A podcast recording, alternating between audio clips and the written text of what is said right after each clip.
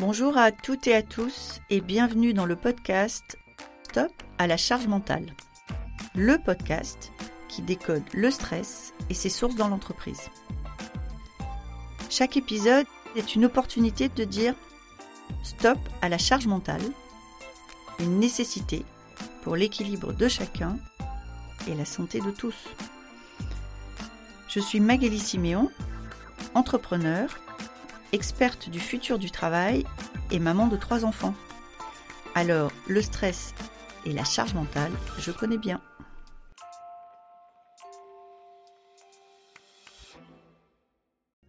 C'est un podcast assez amusant, en tout cas pour moi aujourd'hui, puisqu'il parle de charge mentale, sur lequel j'ai euh, euh, des idées finalement très arrêtées sur l'inégalité homme-femme sur le sujet.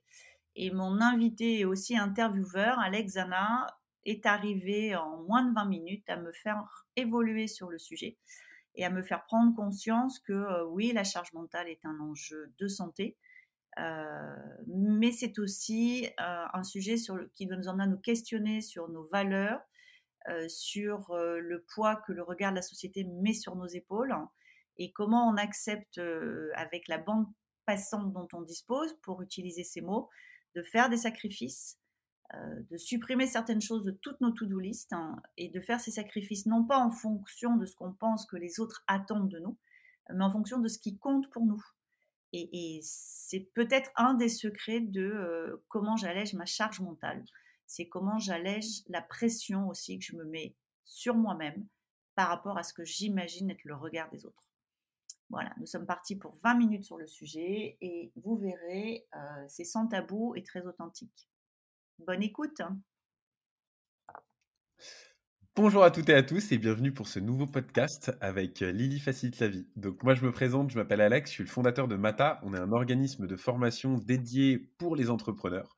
Et aujourd'hui, on va pouvoir euh, échanger avec Magali sur la charge mentale. Salut Magali. Bonjour Alex, euh, ça me fait un peu bizarre parce que normalement c'est moi qui pose les questions. Mais bon, là, j'ai bien compris que cette fois-ci, c'est moi qui allais répondre aux questions sur la charge mentale. Donc, euh, let's go, Alex. Je pense que tu es très, très content de faire cet exercice. Exactement, j'étais vraiment ravi quand tu m'as demandé de t'interviewer sur la charge mentale, sujet que je maîtrise absolument pas. Euh, donc, donc, on va commencer. Donc, j'ai préparé quelques questions pour toi, et puis on va échanger autour de ce, de sujet. Bah, la première question, et vous allez le voir tout au long de cet épisode, je pense, c'est que j'ai du mal à définir ce que c'est que la charge mentale. Donc, est-ce que tu pourrais nous recontextualiser un peu ce que c'est, s'il te plaît, euh, Magali? Alors, euh, la charge mentale, ça a été euh, modélisé entre autres par une scientifique russe qui s'appelait Zygarnik. Et en fait, c'est l'idée de dire que quand tu as une tâche qui est ouverte, donc elle n'est pas terminée, elle prend plus d'espace dans ta tête que quelque chose qui est fini. Donc ça a deux impacts. C'est plus tu as de tâches ouvertes, plus il y a d'espace qui est pris dans ta tête. Et le deuxième impact, c'est qu'à la fin d'une journée, tu vas plutôt te souvenir de tout ce qui te reste à faire que de te souvenir de ce que tu as déjà accompli. Et donc le phénomène charge mentale, c'est j'ai plein de choses ouvertes dans ma tête et je suis plus fatiguée à l'idée de ce qui me reste à faire que fière de ce que j'ai déjà accompli. Ok, c'est hyper clair, surtout pour les geeks qui nous écoutent. Euh, pour moi, c'est exactement comme un ordinateur. C'est de la mémoire RAM, ce que tu viens de décrire. Euh, et euh, la charge mentale, donc elle est ouverte. Et il y a un moment, il faut essayer de classer, de compresser tout ce qu'on peut pour se le sortir un peu de la tête. Et c'est pour ça que moi, j'ai vachement de mal à échanger en fait sur, sur cette charge mentale. Parce que, effectivement, dès que j'ai un truc. En, fait, j'en ai été conscient il y a assez longtemps, quand j'ai commencé à apprendre à coder. Euh, j'avais trop de choses à voir. Tu vois, il y, a tellement de choses à voir dans le monde du code que je savais plus forcément m'y retrouver.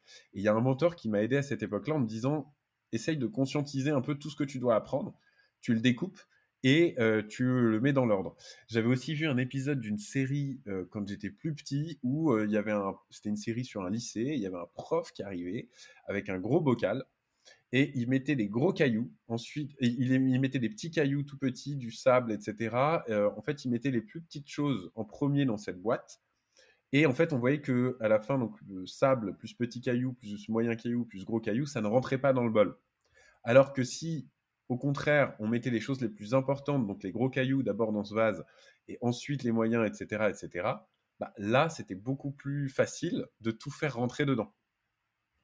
D'accord. Donc, ce que, toi tu dirais, c'est que, en fait, tu, la charge mentale pour toi n'est pas un enjeu parce que tu as appris finalement à, gérer et organiser pour éviter que ton cerveau soit envahi. Ouais, exactement. Tu as des problèmes, donc c'est des gros cailloux. Tu décomposes le problème. Si tu ne peux pas le résoudre parce qu'il y a une échéance, euh, parce que dans, euh, tu attends le retour de mail de euh, Jean-Michel qui va te répondre la semaine prochaine, bah en fait, moi je me l'enlève complètement de la tête je le mets à un endroit où je sais qu'il est là, je sais que j'ai toutes les informations nécessaires à cet endroit-là, et basta, enfin, c'est fini. Je, la tâche se réouvrira quand Jean-Michel répondra à mon mail. Tu vois, et donc voilà, c'est pour ça que j'ai vachement de mal avec cette charge mentale. C'est une fois que c'est conscientisé, que tu sais qu'elle est là, tu sais comment la traiter, bon, bah, c'est comme tout, quoi. Tu sais la traiter et t'oublies.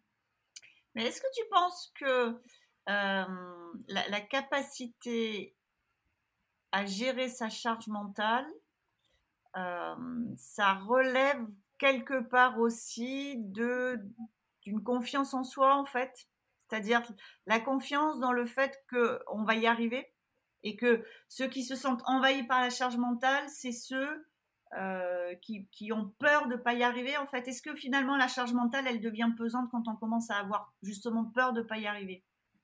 Ouais, je pense que c'est plutôt vrai, effectivement. Moi, je, j'ai le, Ouais, non, je partage ce que tu dis. Moi, je, ne dis pas que je suis hyper confiant sur tout. Il y a plein de choses où je me dis, bah, est-ce que ça va le faire ou pas? Mais en tout cas, j'ai mis toutes les cartes possibles de mon côté. Donc euh, maintenant, je peux rien faire de mieux. Donc, est-ce que je vais y arriver ou pas? Je suis pas 100% confiant. Il y a des tâches qui sont plus compliquées que d'autres. Est-ce que j'ai la capacité d'interviewer Magali sur un podcast sur la charge mentale? Bah, Ça, je peux dire que ça a été une charge mentale cette semaine, en, me disant je vais devoir le faire, mais putain, mais je suis nul moi sur ce sujet. Euh, donc, mais en attendant, bah voilà, j'ai préparé mes questions, tu m'as filé deux, trois articles, je me suis documenté.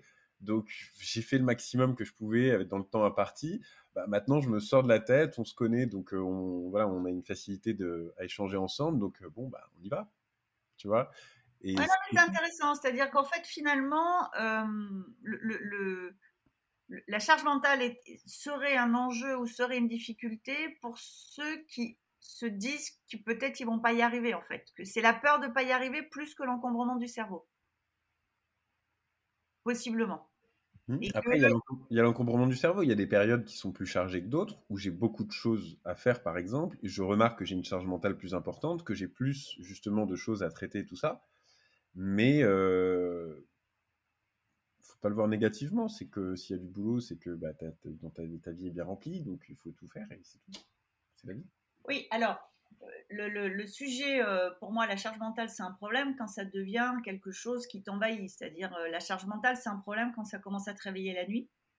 Euh, quand tu as le sentiment d'être en tension permanente parce que tu vas pas arriver à tout faire. C'est-à-dire qu'en fait, je suis d'accord qu'il y a la part de l'excitation de ce qu'on a réalisé et qui se croise avec le fait de se dire qu'on va y arriver. Et puis, il y a le step d'après qui est l'impression d'être vraiment le hamster dans la roue. Et, euh, et, tu fais tourner ta roue et tu en as toujours autant. Et, euh, et, et, là, là, ça devient du stress, là, ça devient des troubles du sommeil. Et donc, euh, et donc là, ça devient vraiment un problème. Et moi, je considère même un, un enjeu de santé publique qui est, j'en ai plein dans la tête. Et en fait, quand on a fait, nous, notre manifeste l'année dernière chez Lily, on a vraiment réalisé que c'est le truc qui sortait en premier. Alors, le, le mot charge mentale a été a été créé par une dessinatrice qui fait des trucs assez rigolos sur le sujet, mais ce que disaient euh, les gens qu'on a interviewés, hommes et femmes, ils parlaient pas de charge mentale, ils disaient j'arrive jamais à vider ma tête. Quoi. Je suis toujours connecté à quelque chose, je pense toujours à quelque chose, j'ai pas d'espace de vide hein, qui sont des espaces où quelque part je reconstitue mon énergie aussi.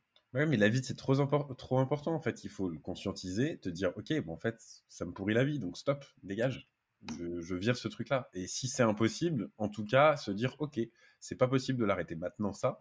Quel plan je mets en œuvre pour que ça s'arrête à tel moment, tu vois? Et en fait, simplement le fait d'avoir le plan en se disant cette situation n'est pas possible, il faut que je, mette en place un plan d'action sur plusieurs mois pour telle ou telle chose. Euh, voilà, tu, tu, le mets en place et comme ça, petit à petit, ça, ça s'enlève. Et tu vois le bout du tunnel. En fait, je pense que ce que tu es en train de dire, c'est quand tu vois pas le bout du tunnel et que la roue du hamster, là, c'est là où tu m'as fait penser à ça, hein. c'est quand tu mm. m'as dit que tu es dans la roue du hamster. Ah ouais, mais à partir du moment où tu vois la roue du hamster, il faut tout de suite te dire, ok, c'est pas possible, moi je suis pas un hamster. comment je fais pour me sortir de cette situation-là? Et après, pour dormir, euh, moi, je sais que ça m'est arrivé d'avoir des insomnies au début quand je montais la boîte, et je me suis dit, mais en fait, Alex, tes insomnies, ça fait que de foutre le bordel parce que tu es plus fatigué le lendemain, tu es moins efficace et c'est un cercle hyper vicieux. Donc, dors bien, réveille-toi plus tôt, taffe plus tôt, et tu seras beaucoup mieux dans ta vie. Et en fait, tu vois, simplement le fait de conscientiser le truc, euh, tu te dis, OK, bon, qu'est-ce que je mets en place comme solution? Et moi, je sais que j'ai adopté un rythme que j'avais pas forcément il y, a, trois ans au début de la boîte. Euh, moi, j'ai le rythme où je me lève vers 5h, 5h30 du matin pour bosser, pour m'enlever toute la charge mentale des mails et des trucs et des messages LinkedIn auxquels j'ai pas répondu ou quoi que ce soit la veille. Je clean tout ça le matin. Comme ça, je suis hyper frais et dispo pour mes équipes toute la journée. Je suis tranquille et je suis à l'écoute et on peut planifier des choses et je peux vraiment produire pendant la journée. Euh, et j'ai pas cette charge. Moi, j'ai une bonne charge mentale au niveau des mails, etc. J'ai beaucoup, beaucoup, beaucoup trop de notifs, de sollicitations, tout ça. C'est comme ça que je les traite. Et je me dis, voilà, tu te lèves deux heures plus tôt le matin, tu finis, je finis tous les soirs vers 18h30, 19h, je ne dépasse jamais ce, créneau-là.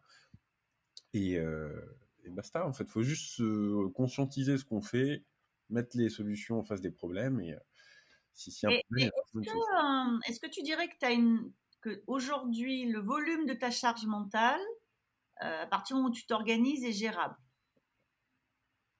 Oui, ou sinon tu kills des tâches. D'accord. Et donc, par exemple, tu as des exemples de tâches que tu kills, toi? Il y a un moment, tu sais, as 8 gigas de RAM sur ton ordinateur, il ne peut pas dépasser les 8, quoi. Donc, c'est exactement la même chose. Moi, j'aime bien comparer un programme informatique. il y, a vraiment cette notion de sacrifice, en fait. Euh, ouais, il y a un moment, tout ne peut pas rentrer dans le truc, quoi. Tu vois, et il y a des choses, euh, je, sais, ouais, qu'est-ce que je pourrais te dire euh? Non, mais je vois bien, moi, des sacrifices, j'en fais beaucoup à la maison. Hein. Mes enfants mangent une cuisine équilibrée, mais assez peu variée. Et pendant 25 ans, j'ai fait le même plan chez Carrefour. J'avais une liste, ah j'allais sur le site, et pendant 25 ans, mes enfants ont mangé les mêmes gâteaux.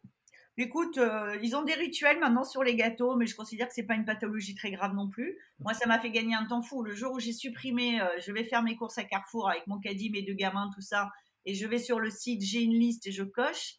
Bon, et là, maintenant que les enfants sont plus grands, je commence à avoir un peu plus diversifié, mais je pense que vraiment pendant 25 ans, ils ont bu le même jus de pomme, le même jus d'orange, les mêmes gâteaux. Ça me prenait 10 minutes par mois. Ouais, mais c'est aussi le. Enfin, moi, je trouve que ça, ce que tu dis, c'est aussi un petit côté Madeleine de Proust sympathique euh, après. Quoi. Oui, ils sont Je sais qu'il y a des aliments que je ne mange que quand je vais chez mes parents. Et je trouve ça sympa. C'est les aliments que tu as bouffés quand, tu étais petit. Et, je fais exprès de ne pas les racheter d'ailleurs. Mais alors, là, on a parlé de, la charge mentale, alors qui est la tienne. Tu as surtout cité la charge mentale professionnelle. Euh, tu sais que moi, je pense que la charge mentale est un, est un phénomène qui a encore plus d'emprise sur les femmes que sur les hommes. Je sais que tu n'es pas complètement d'accord avec moi sur ce sujet-là. Euh, j'aimerais bien puisqu'on en a parlé avant, euh, et, si tu penses que ça ne, posera pas de problème avec, euh, avec ta compagne, que tu nous racontes l'histoire euh, de la femme de ménage. ok. Bah déjà, pour recontextualiser, là où je suis pas trop d'accord, c'est que pour moi, on est tous humains et en fait, on a tous une charge mentale et on a tous une jauge. C'est un peu, je reprends l'ordinateur, il a 8 gigas de RAM, il peut pas dépasser les 8. Et donc, on a tous une charge mentale, on peut tous aller un maximum, etc. Après, chaque ordinateur t'installe des applications différentes.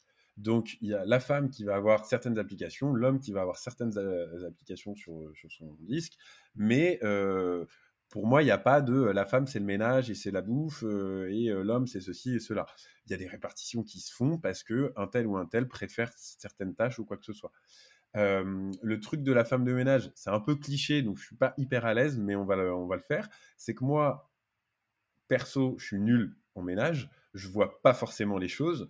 Louise s'est amusée à me faire des trucs en me faisant des, un reportage photo sur des trucs que je laissais traîner et je ne m'en rendais absolument pas compte. Mais c'était absolument pas des reproches ou quoi, c'était hyper mignon de sa part en me disant tiens par rapport à hier soir quand on a discuté, regarde.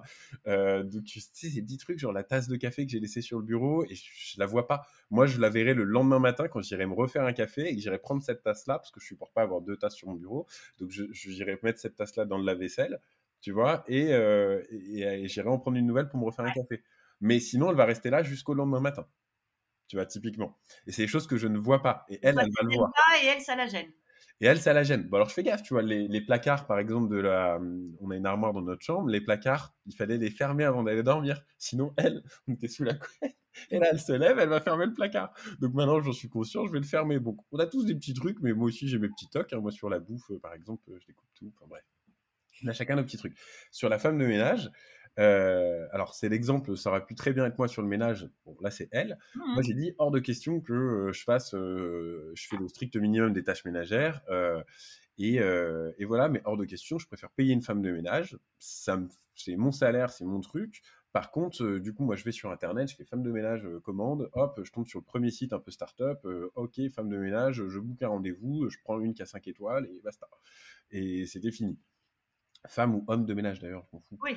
Euh, mais euh, du coup, bon, ben voilà, moi c'était réglé l'histoire. J'étais sur le bouton commander. Et là, interdiction de commander, il faut rencontrer la personne, nanani, il faut que le, le, ménage soit bien fait, tout ça. Bon, ok, ça me va. On n'a toujours pas de femme de ménage. non, mais ce que j'ai bien aimé dans cet exemple, parce que euh, je, je, finalement, à force d'échanger sur ces sujets-là, oui, je pense que la charge mentale euh, qui relève de, des enfants pèse souvent plus sur les femmes que sur les hommes. Mais je trouve que ton exemple, euh, moi, m'a emmené à me poser la question de, la co-responsabilité là-dedans. C'est-à-dire la capacité qu'ont les femmes à, être dans une vraie délégation et à se dire finalement, bah, ce truc-là, je m'en occupe pas, il s'en occupe, y compris concernant les enfants, et il s'en occupe comme il veut. Et ça m'a emmené, parce que cette semaine, j'ai discuté avec pas mal de monde sur ces sujets-là, ça m'a emmené une prise de conscience. C'est que, encore aujourd'hui, alors tu vas me dire, c'est plus complètement vrai, mais en tout cas, moi, dans ma génération, puisqu'on a une génération d'écart, ça reste très vrai. les problèmes des enfants autour de la santé et de l'habillement, par exemple, quand ils sont reportés par l'école, sont encore plus volontiers reportés à la mère qu'au père. C'est-à-dire que, quelque part, on a un poids sociétal qui est que euh, si tes enfants euh, sont pas bien coiffés, pas bien lavés, pas bien habillés euh, ou n'ont pas été chez le médecin, c'est plus la figure maternelle qui va être mise en cause que la, figure paternelle. Et donc je pense que ça, nous, on l'intériorise beaucoup et, on sait aussi que finalement, peut-être vous allez plus vous en fichez que nous, mais peut-être vous allez plus vous en ficher parce que vous avez moins cette pression sociale. C'est-à-dire que moi, honnêtement, moi, j'ai envoyé ma fille en vacances il y a 20 ans euh, avec une robe euh, à laquelle il manquait tous les boutons de bas en haut. Il restait plus que deux boutons en haut. L'amie chez qui elle est allée m'en parle encore et honnêtement, je l'ai fait. Enfin, voilà, et pour moi, c'est un non-sujet. Ma surprise, elle est de à quel point ça a marqué cette amie que j'ai pu envoyer ma fille avec une robe sans bouton. Et moi, je, voilà. D'ailleurs, c'est pas moi qui ai fait la valise, c'est la nounou parce que j'ai très vite délégué un certain nombre de choses au nounou pour pouvoir faire mon boulot. Mmh. Donc euh, moi, je l'assume bien, mais je, mais je vois bien que dans le regard des autres, c'est quand même, c'était moi la mère qui avait envoyé ma fille avec une robe sans bouton. Et ça, et, ça, euh, aujourd'hui, je pense que c'est quand même encore un poids social qui est plutôt sur nos épaules. Et donc, toi, tu dis, et, et je partage, faisons des plans d'action, faisons des sacrifices. Et puis, je pense que pour nous, les femmes, on a une étape supplémentaire, c'est acceptons de nous libérer d'un certain poids social qui fait que c'est pas fait ok, et eh ben c'est pas grave quoi, et c'est pas moi en tant que personne qui suis mise en cause, et c'est pas si simple. Et puis il y a aussi, il faut en parler dans le couple et se faire une répartition des tâches. Euh, nous, tu vois, là, on vient d'avoir euh, notre appartement avec lui, on fait des travaux dedans. Euh, tout ce qui est déco, etc., elle était hyper sharp sur le sujet, elle a comparé les prix, les matériaux, elle a fait une étude de folie. Donc en fait, très vite, on s'est dit, ok, Loulou, c'est toi qui gères tout ça. Et moi, tout le côté administratif, les assurances, euh, résiliation de l'ancien euh, appart, euh, booker tous les nouveaux contrats pour le nouvel appart, moi, ça me plaît, c'est de l'organisation, tout ça. Donc, c'est plus mon truc. c'est plus mon truc. Donc, je l'ai pris naturellement. Et en fait, on s'est complètement réparti les tâches. Je pense qu'on bosse à peu près autant les deux pour le pour l'appart. On va visiter le truc toutes les semaines pour voir l'avancement des travaux. On se fait le feedback. Quand il y a une galère avec le parquet qui va pas, qu'il y a des traces, machin, c'est moi qui m'en occupe. elle, elle bosse sur les faïences parce qu'elle voulait un truc de faïence spécifique moi je m'en fous un peu, euh, je lui fais confiance. Donc euh, voilà, chacun se répartit les tâches. Pour l'habillement, après, bah, on a été quand même élevé dans des clichés, etc. Donc euh, bah, déjà, moi perso dans mon couple, c'est elles sont trois sœurs, donc c'est trois filles à la maison. Donc je pense que niveau fringues, etc., elles adorent ça. elles ont été élevées un peu dans ce truc-là, donc bon, clairement elles adorent les fringues. Moi, honnêtement, j'ai quatre ou cinq jeans de à peu près les mêmes couleurs. J'ai 12 ou 18 pulls, je crois, exactement pareil, avec quatre couleurs différentes. Donc j'ai trois fois ce pull bleu marine, là, je l'ai au moins en x3. Et je m'habille pareil depuis environ 4 ans. C'est-à-dire que j'ai vraiment jean, basket et ça, et j'ai une version un peu plus habillée avec une chemise en dessous. Mais grosso modo, moi, je m'en fous pas mal. c'est bien, c'est correct. Tu vois, c'est un, beau pull, un, beau jean. c'est pas troué. Ils sont, ils sont en bonne forme, mes habits. Et je prends le premier de la pile tous les matins pour m'habiller. Non, mais je, écoute, tu vois, quand on a commencé notre échange, avant de lancer l'enregistrement, on s'est demandé où on allait. Mais moi, je trouve, moi, je trouve qu'on est allé dans un endroit assez intéressant parce que finalement, Lily, c'est aussi de faciliter la vie, donc d'aider les personnes à trouver des solutions. Et, après ces, 20 euh, minutes d'échange, je me dis que si je devais donner une recommandation sur la charge mentale aujourd'hui euh, aux hommes comme aux femmes, même si je pense que nous les femmes on en a plus, mais aux hommes comme aux femmes, c'est alors bien sûr ça a l'air idiot, mais c'est quand même de s'organiser donc euh, et de s'organiser au-delà d'avoir trois post-it, mais peut-être d'avoir vraiment des, des, outils où on fait des listes, où on peut trier et surtout où on ferme les choses pour éviter de l'avoir tout le temps dans la tête. D'accepter de faire des sacrifices je pense que ça, c'est un des vrais sujets compliqués, c'est-à-dire de se dire, euh, voilà, j'avais dit que je ferais ça, j'avais dit que je ferais ça, et ben, euh, et ben, je le ferai pas. Et puis, euh, puis c'est quoi la conséquence si c'est pas fait? Mmh. Pas possible, ça ne rentre pas. Ouais, non, mais c'est ça. Donc, se dire à un moment donné, on fait des sacrifices, et pour le coup, et avec un critère, et tu vois, ça, c'est la première fois que je le formule comme ça, mais en t'écoutant, et, et, avec un critère qui est de mettre ses efforts là où ça compte pour nous, en fait. Mmh. C'est-à-dire que finalement, en tant que mère, la façon dont mes enfants étaient habillés comptait assez peu. Je à partir où ils étaient couverts, euh, ça comptait assez peu. Ce qui comptait beaucoup, c'était la capacité que j'avais de pouvoir parler de tout avec mes enfants et, euh, d'être vraiment dans une logique de, les ouvrir au monde et de les rendre curieux. Et donc, en fait, euh, j'ai mis peu d'énergie dans la façon dont ils, sont, ils étaient habillés, où on faisait de temps en temps un plein dans un magasin, j'achetais, on faisait le truc complet, et puis après, j'attendais vraiment que tout soit trop petit pour y retourner. Euh, et par contre, j'ai le souvenir, euh, j'ai toujours dîné avec mes enfants et ça a toujours été le moment de débat et de discussion qui était hyper intéressante. Et donc, je pense que essayer de, s'extraire ou de, s'absoudre en fait du poids social et de se dire finalement moi en tant que mère ou moi en tant que père, euh, mon enjeu à moi il est où et où est-ce que j'ai envie de mêler l'énergie et où est-ce que je sacrifie à côté? Mmh. Et, et je pense que ça peut être une bonne façon justement d'enlever des choses qui sont dans l'agenda, qui nous pèsent beaucoup et qu'en plus sur lequel on n'a pas forcément envie d'y aller. Quoi. Ouais, et d'être clair, d'en parler. Tu vois, si je résume un peu ce qu'on a dit, euh, avoir une discussion claire, ok, tu t'occupes de ci, je m'occupe de ça, nanani, nanana, de voir que c'est à peu près équilibré ou pas. Et de temps en temps, quand l'autre est en surcharge, et bah ça c'est comme un processeur, tu as un autre processeur qui prend, le, qui prend la route. Euh, moi j'ai un exemple là-dessus, hein, pendant notre déménagement là, moi, faire, moi, je suis motard à la base. Hein. Donc, faire de la voiture dans Paris, c'est le dernier truc que je peux faire dans ma tête. Je déteste la voiture dans Paris. Et bah, je me suis fait trois allers-retours en bagnole dans Paris parce que c'était plus important que Louise fasse certaines tâches dans l'appart euh, temps. Donc, j'étais là, bon, bah, en fait, il n'y a pas le choix. Euh, c'est à moi de faire ces trois trucs. Je déteste ça. Normalement, c'est toi qu'on privilégie sur les allers-retours en bagnole. Euh, là, c'est plus logique que ça soit moi. Bon, ça me fait chier, j'y vais il n'y a pas de débat. Hein. Et la discussion, c'était 25 secondes. Hein. C'était euh, bon, bah en fait, c'est plus pratique que ce soit qui aille. Ok. Écoute, si je devais moi conclure ce podcast, je dirais que il est possible aussi que Louise ait beaucoup de chance. Oui, et moi j'ai beaucoup de chance. Ah, c'est mignon. Elle est pas très loin, je pense qu'elle est encore. Non, mais, mais, vraiment. Je pense qu'on est très chanceux, on s'est bien trouvé.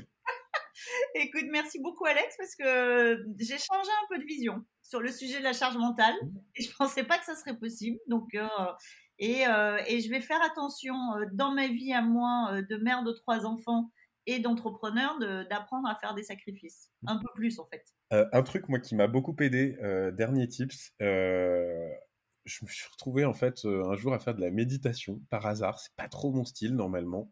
Et bon, j'étais là en mode bon, je vais le faire parce que le mec est très sympa, euh, Francky Méditation de chez Francky de chez Méditation Secret, et je me suis retrouvé à, en faire. Euh, et, en fait, moi, il y a un truc qui m'a complètement marqué et débloqué. Alors, ça s'est fait en une demi-heure. Hein. Ça a changé, je pense, le reste de ma vie, mais ça s'est fait en une demi-heure ce déclic.